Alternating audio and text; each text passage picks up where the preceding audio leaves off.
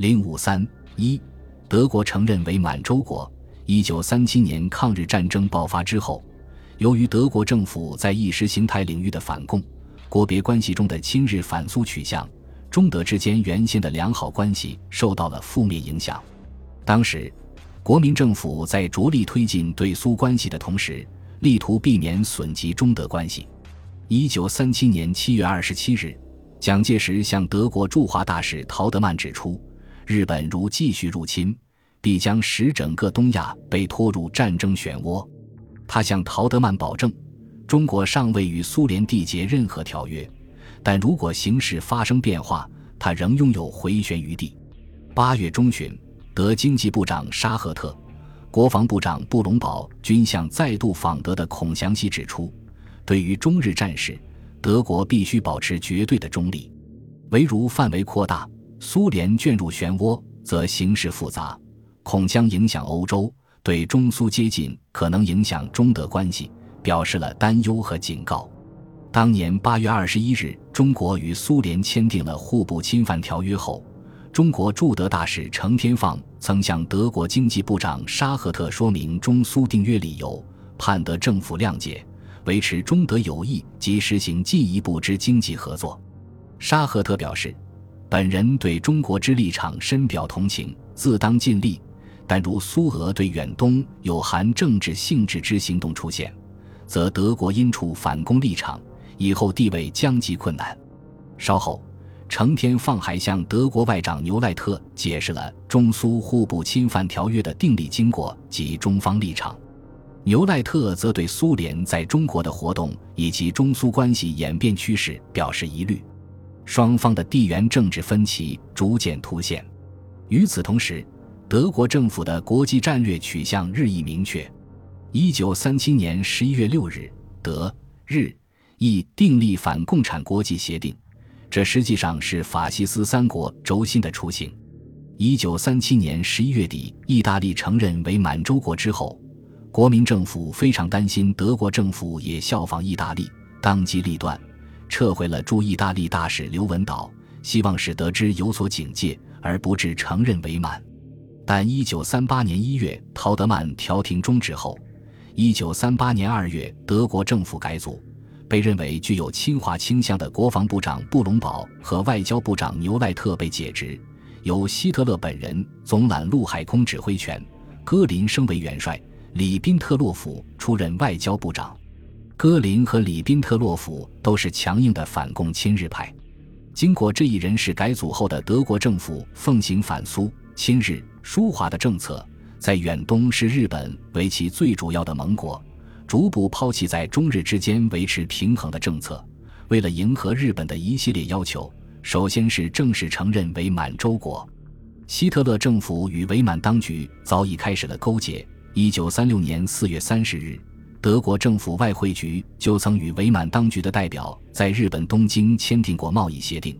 当时国民政府向德方提出过交涉。在德方保证不会公开承认伪满之后，中方没有把有关交涉的文件公布。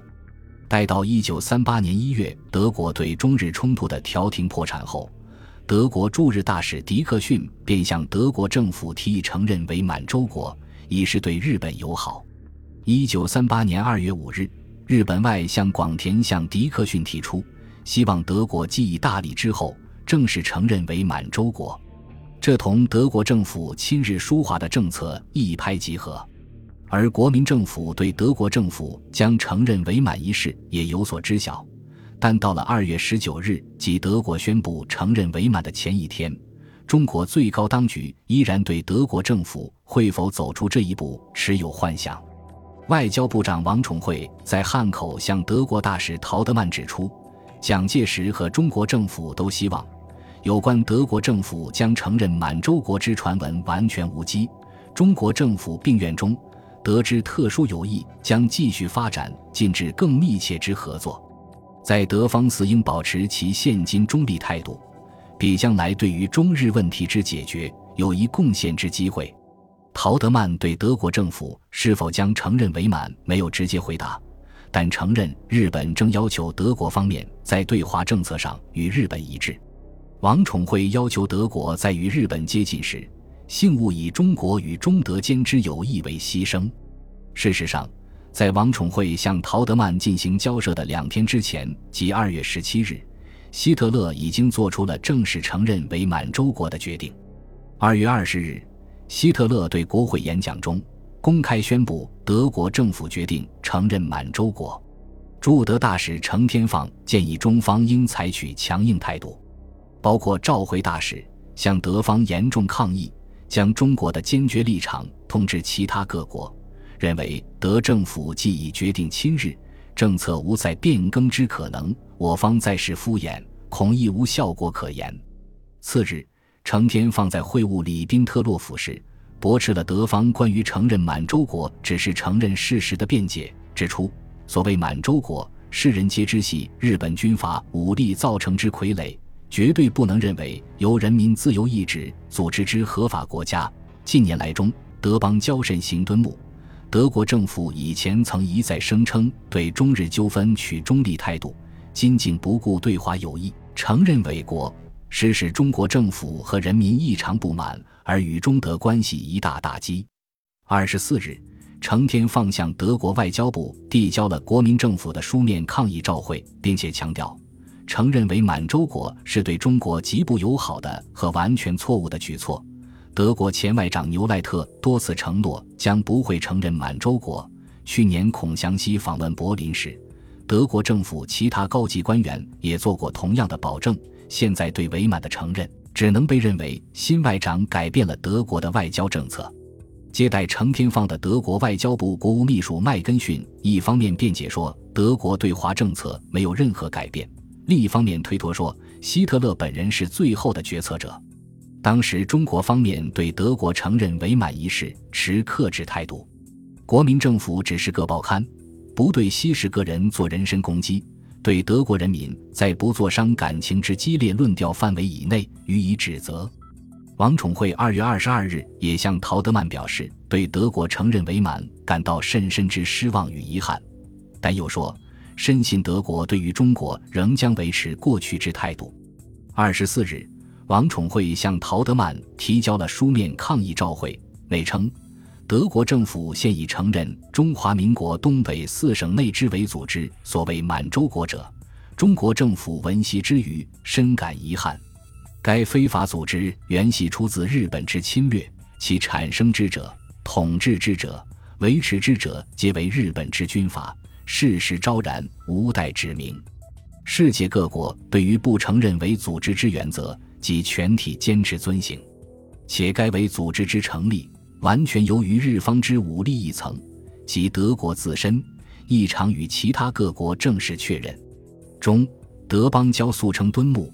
因是中国人民对于德国政府此次公布之行动倍感失望。中国人民对于德国一年来之发展，则怀关切与了解之意，方为德国政府与人民对于中国发生之事态。亦必以同样情绪予以观察，乃德国政府对于东亚现有之痛心事态，似有误认或误解之处；对于所谓继承事实过分注重，而未经正确之透视。凡承认主观方面以为真正之事实，而对于该项事实之如何发生与最有关系方面之权利，未尝详加研究，则其推演结果，国际间进行其正当有秩序之国交。势必受其影响而去凌乱，这是国民政府对德国与伪满勾结问题第一次向德方正式提出的书面抗议，但对德方损害中国领土完整和行政主权的行径，未加以严厉的驳斥，表现出对德方的迁就和退让。此外，国民政府没有采取其他外交行动，以为召回驻德大使程天放。虽然中方一再克制。德国却一再孤行。一九三八年五月十二日，所谓的德满修好条约在柏林签署。除了宣称英吉开始两国间之外交及领事关系外，还表示应从速开始关于缔结一般通商航海条约之交涉。国民政府为什么未对德国承认伪满做出强烈反应呢？当时德国军事顾问仍在参与中国军队的对日作战部署规划。而且，德国仍然是中国海外军火主要来源之一。既然有求于德国方面，国民政府认为就必须维持与德国的关系。只是国民政府方面的迁就和妥协，既未能遏制德国与伪满之间的进一步勾结，也无法阻止德国继续恶化对华关系。本集播放完毕，感谢您的收听，喜欢请订阅加关注，主页有更多精彩内容。